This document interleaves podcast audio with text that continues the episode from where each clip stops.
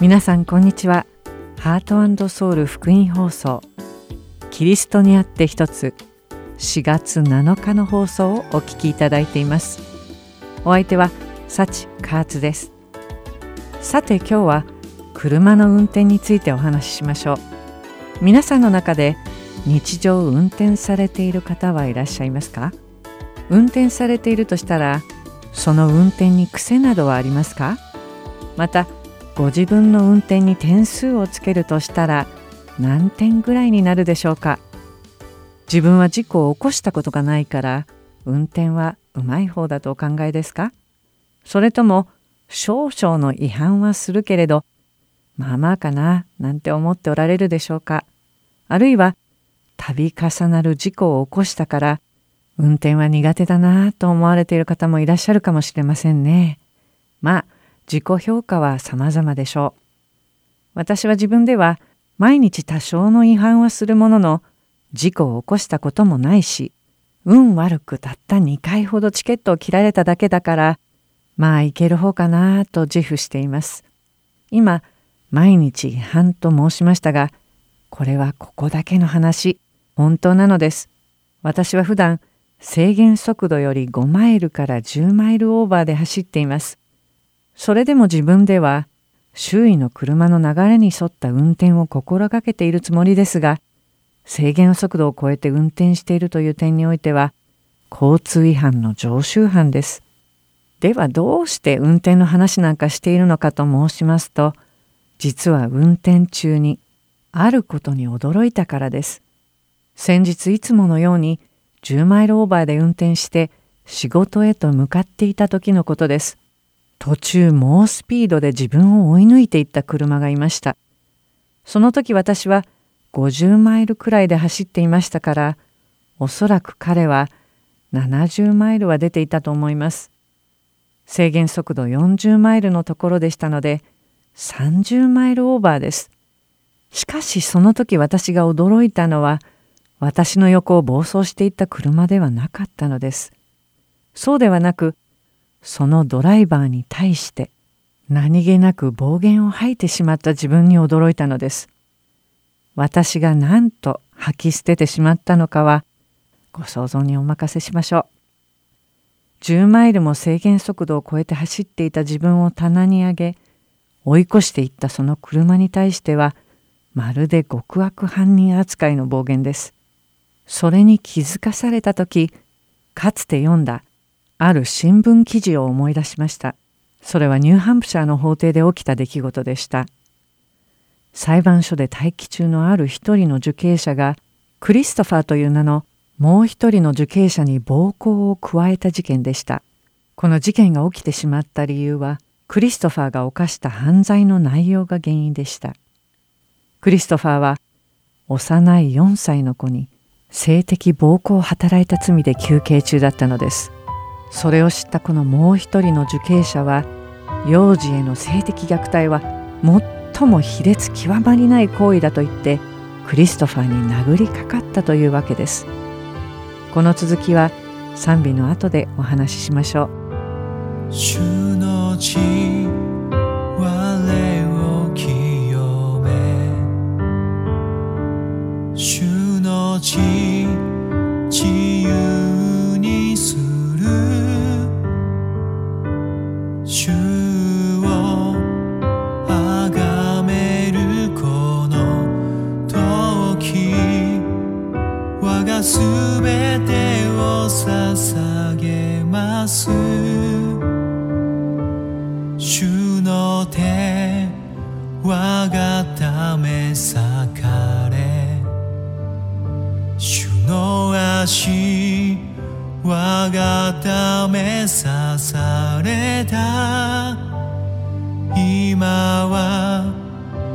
私が生きることなくただ主のため生きる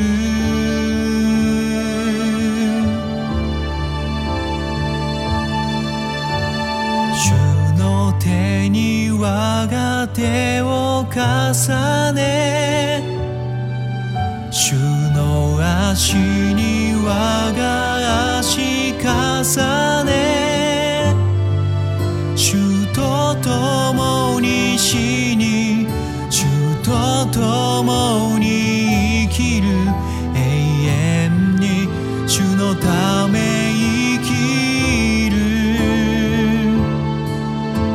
主の手に我が手を重ね主の足に我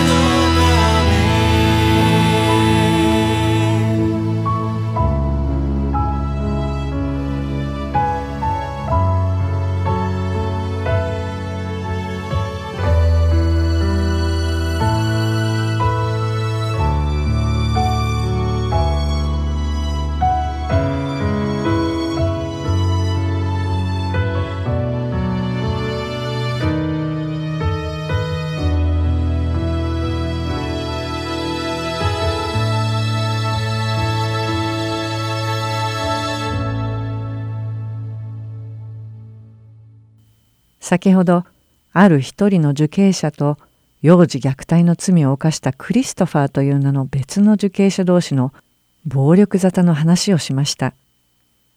暴力を働いた方の受刑者の罪の詳細は明らかではありませんが自分の判決を待っている受刑者の一人が他の受刑者の犯罪の卑劣さを非難した挙句暴力沙汰になるとは何とも皮肉な矛盾した事件でした。そしてこの受刑者同士の暴行事件を思い起こし自分も交通ルールに違反するものでありながら程度の違いはあれ同じように交通ルールを違反している他人を非難してしまい暴行事件を起こした加害者と何の変わりもないことに気づきました私はその日その自分の姿それがまさに罪人である人間を象徴していることに気づかされたのでした仮に私も追い越していったドライバーも共にスピード違反で捕まったとしましょう。わずか10マイルオーバーの私は免除され、30マイルもオーバーしていた彼は罰せられるのでしょうか。たとえ1マイルオーバーでも制限速度を破ったということにおいて同罪に問われるべきですよね。では神様はそんな私たちをどうご覧になるのでしょうか？そうです。誰でも神様から見て義なる人はいないのです。しかしニューハンプシャーの法廷でも私の個人的な経験でもやはり人は誰しも自分は正しいと思い込み他人は皆間違ったもの罪人なのです。私たちは誰をも裁くことはできません。なぜなら人間は皆罪人だからです。制限速度が10マイルオーバーだろうが30マイルオーバーだろうが違反の度合いにかかわらず皆罪人なのです。ローマ人への手紙一章には死につながる罪について書いてあります。噂話をすることに始まり偶像礼拝、妬み、傲慢な態度と同様に不信仰が挙げられています。神様の前には義人は一人もいないのです。この続きは賛美の後にお話ししましょうあなたの声を求めてあなたの顔を求めてあなたの心を求めて見舞に出る。あなたの声を求めて。あなたの顔を求めて。あなたの心を求めて。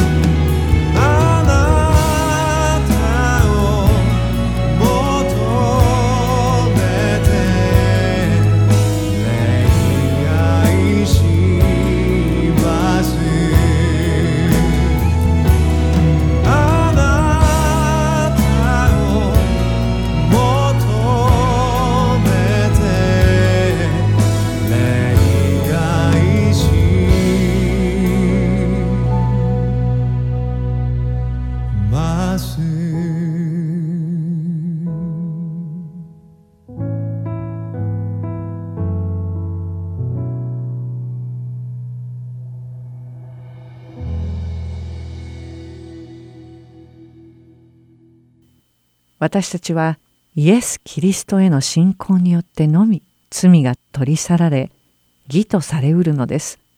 けれどもいとも簡単に自分が罪人であることを忘れてしまいます。誰しも初めは福音への感謝と恵みにあふれますが少し経つとさも自分がずっと正しい人間であったかのごとくまた自分はまんざらでもないと勘違いします。5マイル10マイルあるいは30マイルオーバー罪の重さに違いがあるのでしょうかまさに私のようなもののためにイエス様はこの世に来られました。罪人同士が裁き合うこの世のために唯一義であるお方がすべての罪人のために命をお捧げになりました。イエス様は誰でもない私のためにこの地に来てくださいました。罪人である私のためにです。そして私の横を暴走していった彼のためにも来られたのです。誰かが30マイルオーバーして運転していることは決して自分の10マイルオーバーの違反を正しいものにはしてくれません。それは自分の間違いであり罪であることには変わりはないのです。イエス様はどんな人のためにこの世に来られたのでしょうか？自分のためであったかもしれないけれどもっとこの世の凶悪な人のためだと思われますか？イエス様は自分以上に許しが必要な人のために来られたともしそんなふうに考えるのでしたら人間の罪についての理解が足りないかもしれません。ローマ人への手紙一章では殺意陰口を言う者不自然な情欲偶像礼拝妬み傲慢な態度不信仰は神様にあって皆同罪と書かれてあります。つまり罪の重さは同じです。イエス様はこんな私たちのためにこの世に来られたのです。ローマ人への手紙5章6節から10節を読んでみましょう。私たちがまだ弱かった時、キリストは定められた時に不経験な者のために死んでくださいました。正しい人のためにでも死ぬ人はほとんどありません。情け深い人のためには進んで死ぬ人があるいはいるでしょう。しかし私たちがまだ罪人であった時キリストが私たちのために死んでくださったことにより神は私たちに対するご自身の愛を明らかにしておられます。ですから今すでにキリストの血によって義と認められた私たちが彼によって神の怒りから救われるのはなおさらのことです。もし敵であった私たちが巫女の死によって神と和解させられたのなら和解させられた私たちが彼の命によって救いに預かるのはなおさらのことです。今皆さんの中でイエス様を信じてぜひ心にお迎えしたいと望まれる方がいらっしゃるでしょうか私も罪許されたい。イエス様の尊い命によって神様と和解し、神様の家族に入れていただきたいと願われますか？そんなあなたを神様は大喜びで両手を大きく広げて包み迎え入れてくださいます。一緒にお祈りしましょう。天の神様私は罪人です。しかし、イエス様が十字架で流された血潮によって、私の罪は許されると信じます。周りの人の罪と自分を比べて安心することなく常に神様の前に罪を告白するものと作り変えてください。イエス様のお名前によってお祈りします。アーメン。今日もまた私たちの罪のあがないの愛と恵みに心から感謝し罪についての学びを終わります。この後も素晴らしいプログラムが続きます。どうぞ最後までお付き合いください。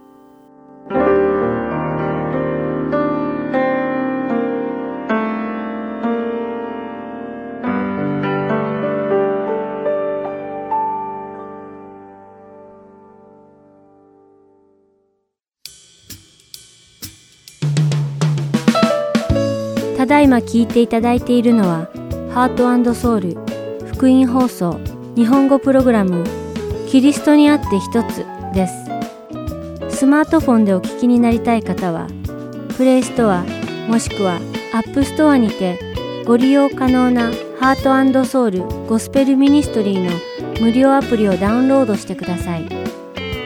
アプリでは今週と過去のプログラムを聞くことができます。各ストアにて英語でハートソウルと入力し検索してください。ソウルは韓国のソウルの綴りとなりますのでお間違いのないようにご注意ください。また、すべての放送プログラムをポッドキャストでも聞くことが可能になりました。英語でハートソウルジャパニーズと検索し、お聞きになりたいプログラムをダウンロードしてお聞きください。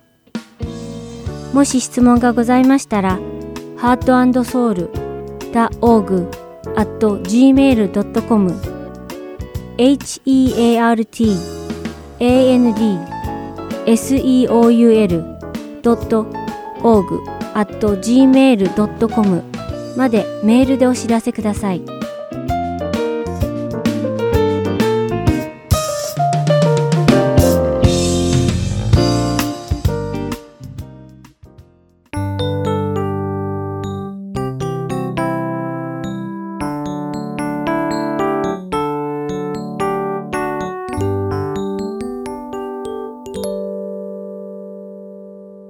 次はハーベストタイムミニストリーズがお送りする中川健一先生のバイブル Q&A です。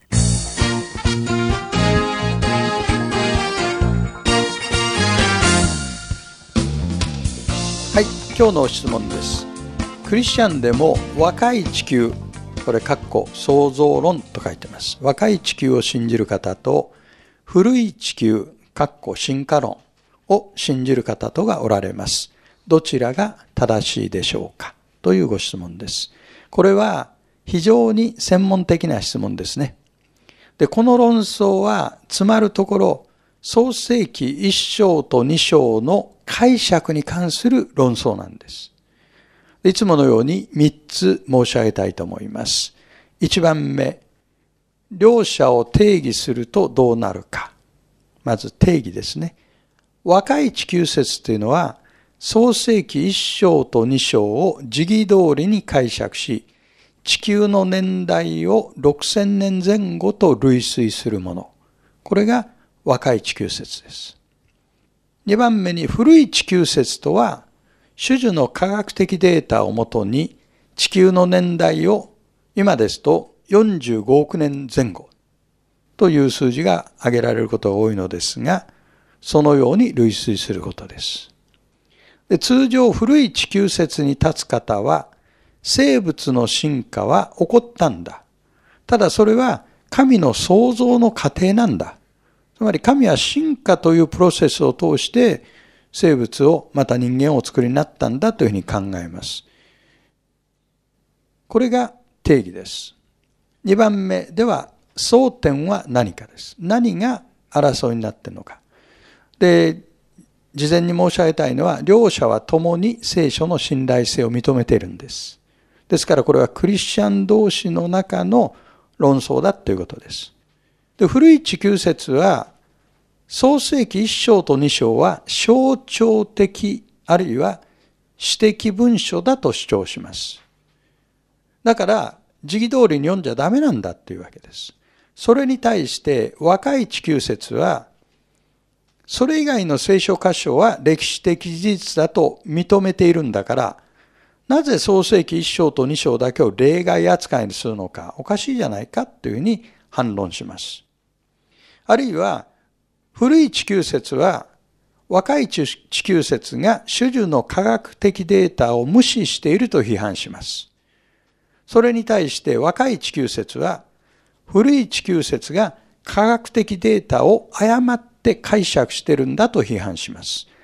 例えば年代測定法というのはそれほど確立された方法じゃないでしょう。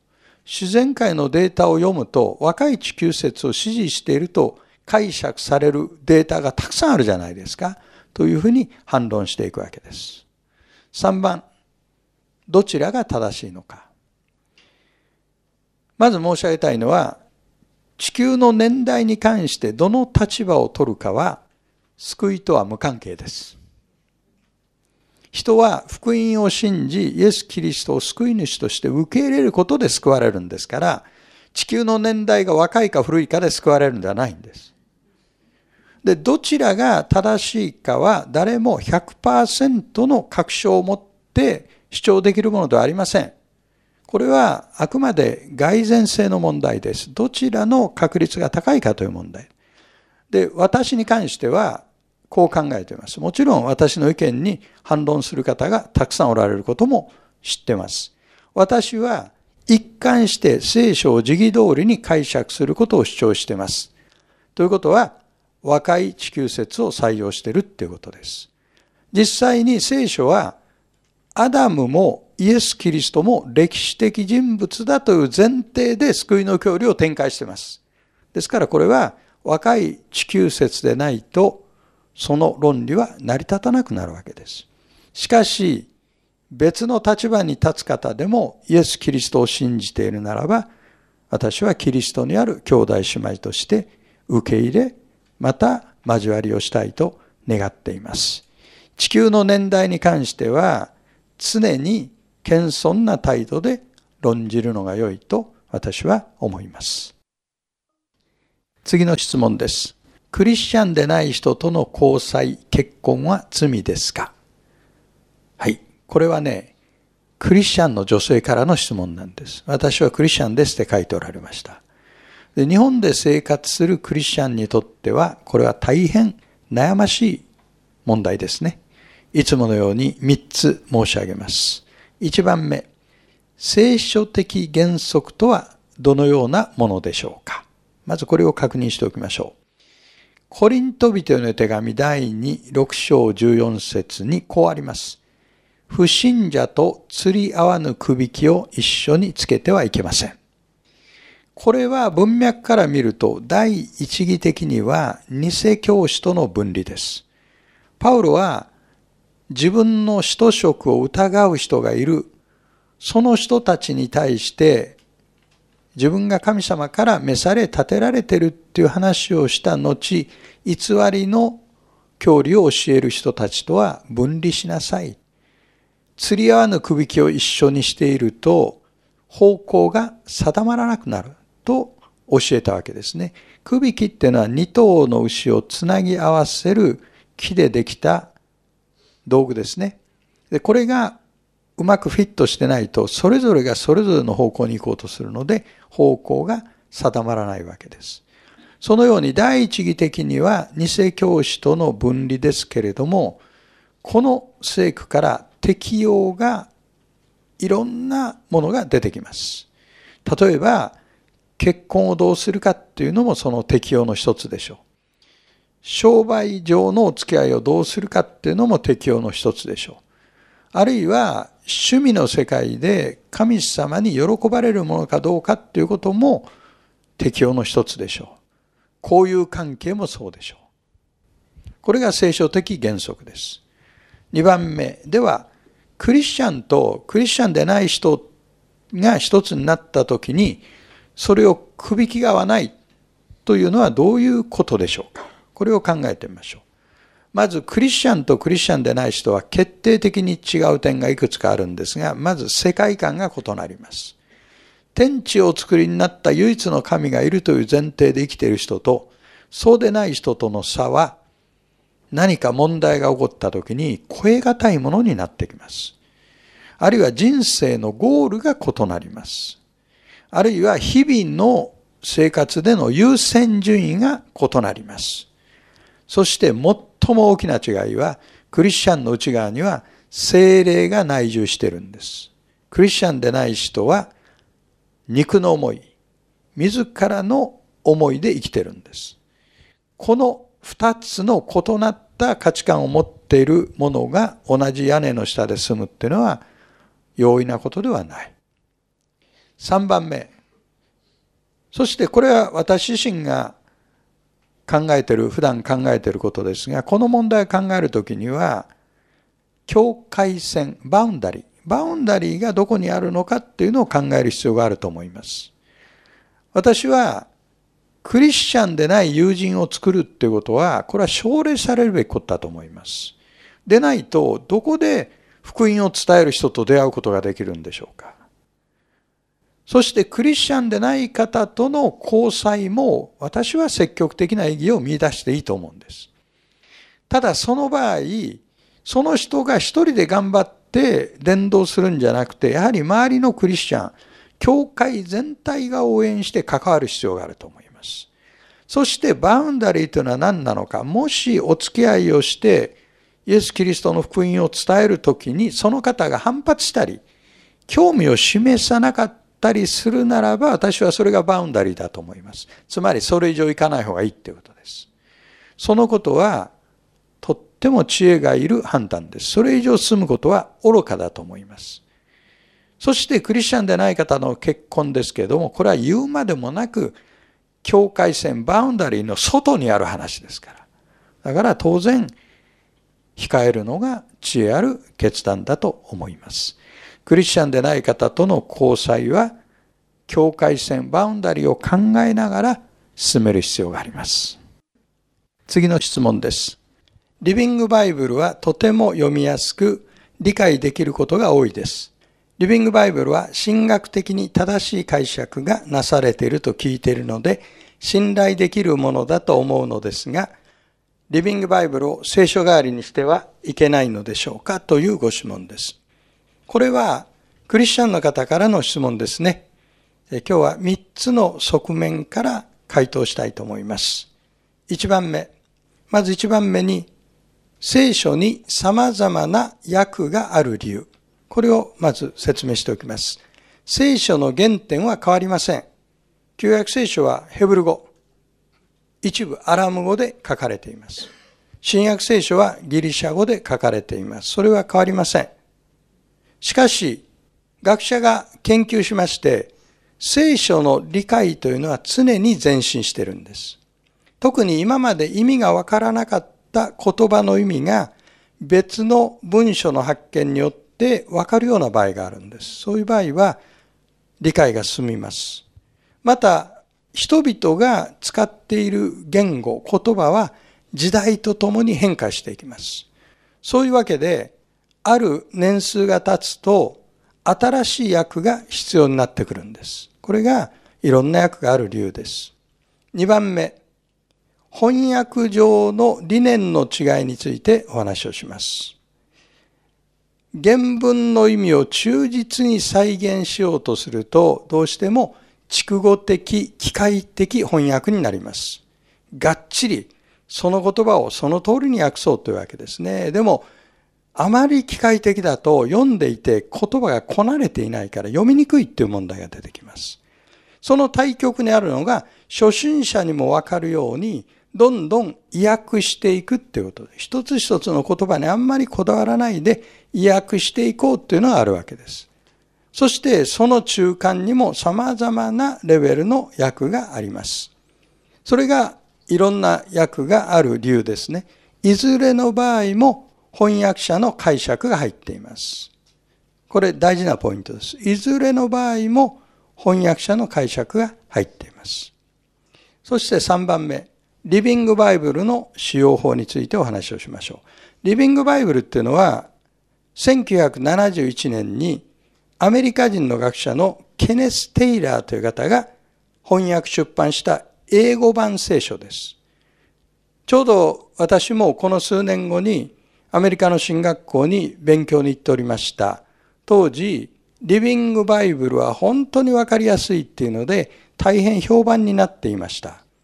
とてもわかりやすいので、そのリビングバイブルそのものが英語以外のいろんな言語に訳されていったわけです。ですから、リビングバイブルもまた聖書です。これは聖書です。聖書の一つの訳です。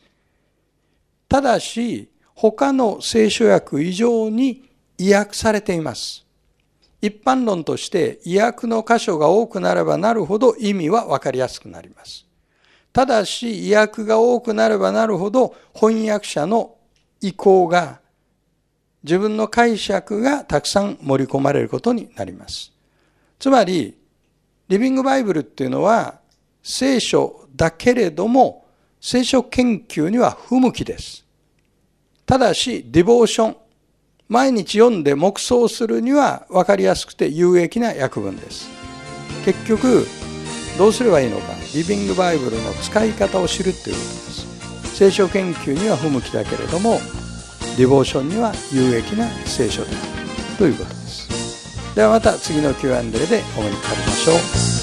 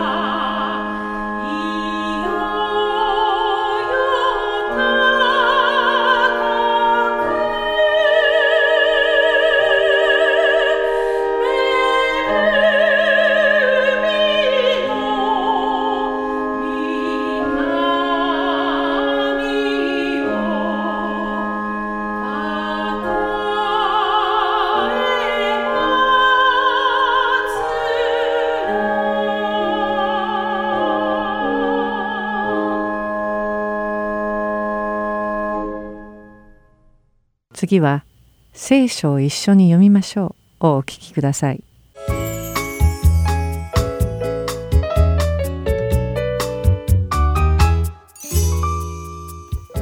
皆さんこんにちは。一緒に聖書を読みましょうの時間です。お相手はいつものように横山まです。今日も一緒に聖書を読んで御言葉を学んでいきましょう。それではしばらくの間お付き合いください。さて私たちはよく世界で起きている自然災害のニュースなどを耳にします。津波や森林火災ハリケーンなどテレビやメディアの報道によってたくさんの人々が被害に遭って日常生活に影響が出たりしていることを聞くと胸が痛みます。つい最近でもテキサス州で大雨による大規模な洪水でたくさんの人々が命を落としてしまいました。しかし私たちが遭遇するのは自然の災害ばかりではありません。工場が爆発してしまったりビル火災が起きたり橋が壊れて陥落してしまうなど数え上げればきりがありません。私たちはこういった災害の被災者に対して一体どんな思いで接したらいいのでしょうか。大抵の場合はなんてかわいそうなんだろう。本当に同情する。きっとひどくつらいに違いない。何か私にできることはないだろうか。などと思うのではないでしょうか。しかし中にはこんなひどい報いを受けるなんて彼らは一体どんな悪いことをしてかしたんだろう。といった考えを持つ人もいるのです。例えば深夜にやむなき事情があってコンビニに買い物に行った中学生が誘拐されて殺されてしまったとします。こういう人たちはうーんそんな深夜に中学生が外を歩くこと自体がおかしい。そんな非常識なことをしたのだからこれは自業自得だろうだとか親が子供を虐待しているからこんな悲劇が起きるんだなどと言うかもしれません。詳しい事情もよく知らないのに被害に遭う人たちはその人たち自身に非があるからだと思っているのです。旧約聖書の呼ぶ記に出てくる呼ぶの友人たちは呼ぶが不幸に遭ってしまった時にまさにそう考えたのです。それでは一体どういう経緯でそうなったのかを見ていきましょう。まず呼ぶ記の第一章で神様は呼ぶのことをサタンに彼のように潔白で正しく神を恐れ悪から遠ざかっている者は一人も地上にはいないのだがとおっしゃいました。しかしサタンはヨブが神様を恐れているのは彼が全てに恵まれているからだと恐れ多くも神様に挑戦してきます。そこで神様はサタンにヨブから全てを取り上げてしまうことを許されてしまうのです。その結果ヨブは10人の子供を亡くし全ての財産を失いおまけにひどい病気にまでかかってしまいます。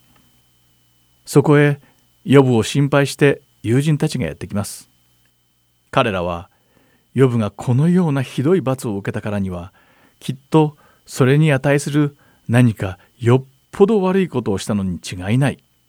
だから自分の犯した罪を懺悔して神様に許しを請うべきだと偉そうに言うのです。しかしながらヨブがこのような不幸に見舞われたのは皆さんもご存知のように彼自身が犯した罪のせいではありませんでした。つまりこの友人たちの考え方は間違っていたのです。ですからヨブがこんなにひどい災難にあったのはヨブ自身が何か悪いことをしたからに違いないとヨブを非難した友人たちを神様は叱責されたのです。こういった理由からもわかるように私たちは人を簡単に非難するべきではないのです。もし誰かに何か不幸なことが起きてしまってもその人の犯した罪の報いが返ってきたのだと軽々しく思うべきではありません。なぜならそれが本当かどうかは私たちには決してわからないからです。もちろん災害が降りかかってしまった人たちが私たちより罪深いなどということも決してありません。私たちが今日一緒に学んでいく聖句のルカの福音書第13章にはこういう考え方をする人たちのことが書かれています。ガリラヤから来た人たちは宮に捧げる生贄としてピラトに殺されてしまいました。またシロアムの塔が倒れて18人の人が下敷きになって死んでしまうという事件もありました。するとある人たちは死んでしまった人たちが何か悪いことをしたのでこのような罰を受けそしてそれは当然の報いであると考えたのです。このような考え方をする人に対してイエス様はルカの福音書第13章の2節から5節でこう述べておられます。イエスは彼らに答えて言われた。そのガリラヤ人たちがそのような災難を受けたから他のどのガリラヤ人よりも罪深い人たちだったとでも思うのですか？そうではない。私はあなた方に言います。あなた方も悔い改めないなら皆同じように滅びます。またシロアムの塔が倒れ落ちて死んだあの18人はエルサレムに住んでいる誰よりも罪深い人たちだとでも思うのですか？そうではない。私はあなた方に言います。あなた方も悔い改めないなら皆同じように滅びます。他人に何か不幸が起きてしまってその時にたまたま自分には何の被害も及ばなかった場合でもその被害に遭った人が自分より罪深いわけでは決してないということなのです。イエス様はもし何か災害が起きた時にどうしろと教えてくださっていますか？そう自分の罪を懺悔して悔い改めなさいとおっしゃっているのです。ガラテヤ人の手紙第6章の一節にはこう書かれています。兄弟たちよもし誰かが過ちに陥ったなら御霊の人であるあなた方は柔和な心でその人を正してあげなさい。また自分自身も誘惑に陥らないように気をつけなさい。誰かに不幸が降りかかってしまった時にこそ自分の生き方を見直し神様の前に清廉潔白な姿で立てるように罪を悔い改めなくてはいけません。そして困難を経験している人々のために祈り何か助けになることがあればそれをするべきなのです。私たちは皆そうであるべきなのです。そして私たちが皆そうできることを願っています。では一緒に祈りましょう。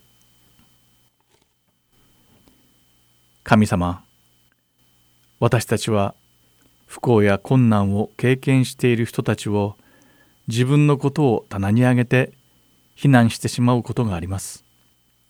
それどころかそういった災難が起きた人たちは私たちより罪深いからだという思い上がった考え方をしてしまうことさえあります。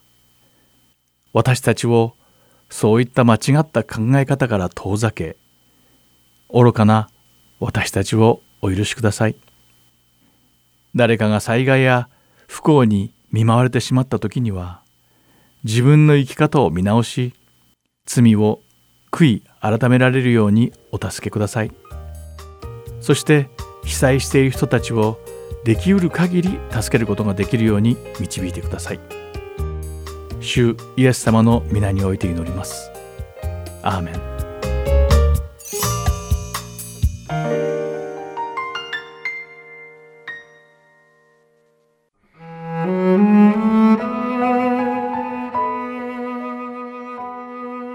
今週はルカの福音書第13章1節から21節をお読みいたします。ちょうどその時、ある人たちがやってきてイエスに報告した。ピラトがガリラヤ人たちの血をガリラヤ人たちの捧げる生贄に混ぜたというのである。イエスは彼らに答えて言われた。そのガリラヤ人たちがそのような災難を受けたから他のどのガリラヤ人よりも罪深い人たちだったとでも思うのですか？そうではない。私はあなた方に言います。あなた方も悔い改めないなら皆同じように滅びます。また、シロアムの塔が倒れ落ちて死んだあの18人はエルサレムに住んでいる誰よりも罪深い人たちだったとでも思うのですか？そうではない。私はあなた方に言います。あなた方も悔い改めないなら皆同じように滅びます。イエスはこのような例えを話された。ある人がブドウ園にイチジクの木を植えておいた。実を取りに来たが何も見つからなかった。そこでブドウ園の番人に言った。見なさい、三年もの間、やってきては、この一軸の実のなるのを待っているのになっていた試しがない。これを切り倒してしまいなさい。何のために土地を塞いでいるのですか？万人は答えて言った。ご主人、どうか今年一年そのままにしてやってください。木の周りを掘って肥やしをやってみますから。もしそれで来年実を結べばよし。それでもダメなら切り倒してください。イエスは安息日にある街道で教えておられた。するとそこに18年も病の霊に疲れ腰が曲がって全然伸ばすことのできない女がいた。イエスはその女を見て呼び寄せ、あなたの病気は癒されましたと言って、手を置かれると、女は立ちどころに腰が伸びて神をあがめた。すると、それを見た街道管理者は、イエスが安息日に癒されたのを憤って、群衆に言った。働いて良い日は6日です。その間に来て直してもらうがよい。安息日には行けないのです。しかし主は彼に答えて言われた。偽善者たち、あなた方は安息日に牛やロバを小屋からほどき、水を飲ませに連れて行くではありませんか。この女はアブラハムの娘なのです。それを18年もの間、サタンが縛っていたのです。安息日だからといって、この束縛を解いてやってはいけないのですか？こう話されると、反対していた者たちは皆恥入り、群衆は皆イエスのなさったすべての輝かしい見業を喜んだ。そこでイエスはこう言われた。神の国は何に似ているでしょう？何に比べたら良いでしょう？それはからし種のようなものです。それを取って庭にまいたところ、成長して木になり、空の鳥が枝に巣を作りました。またこう言われた。神の国を何に比べましょう。パンダネのようなものです。女がパンダネを取って3サトンの粉に混ぜたところ、全体が膨れました。今週はルカの福音書第13章1節から21節をお読みいたしました。それではまた来週。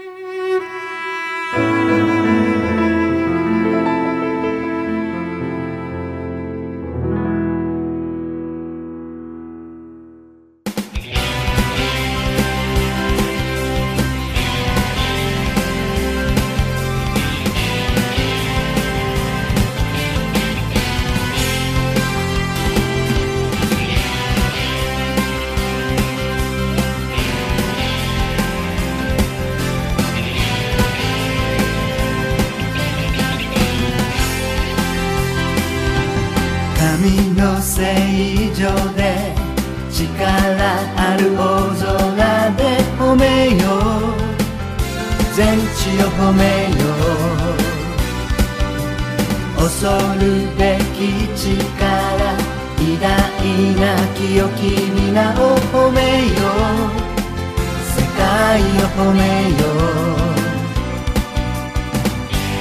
う日の昇る子から賛美を響け東から西北から南へ生きある者皆永遠に主を褒めよう我が魂よ。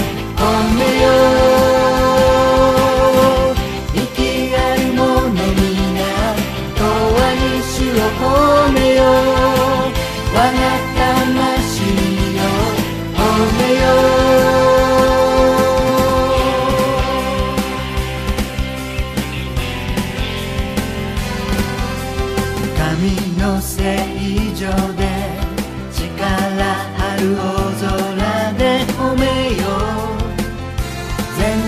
褒めよう。恐るべき力偉大な清き皆を褒めよう。世界を褒めよう。日の昇る子から賛美を響け。東から西北から南へ。きある者皆永遠に主を褒めよう。我が魂よ褒めよう。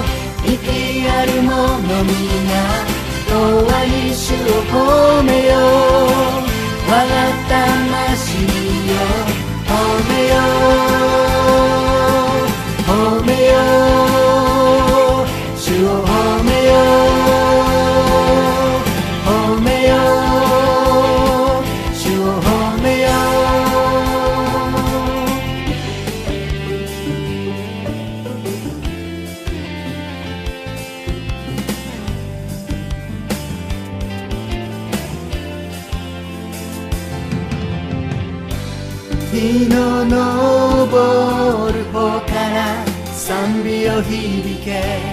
東から西北から南へ日の昇る方から賛美を響け。東から西北から南へ。生きある者皆永遠に主を褒めよう我が魂よ褒めよ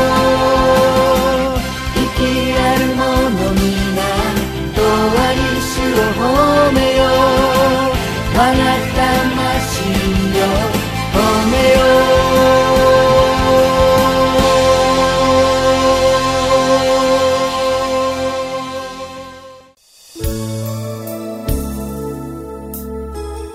今日のキリストにあって一つはいかがでしたか？最後までお付き合いくださりありがとうございました。また来週お会いしましょう。お相手は幸カーツでした。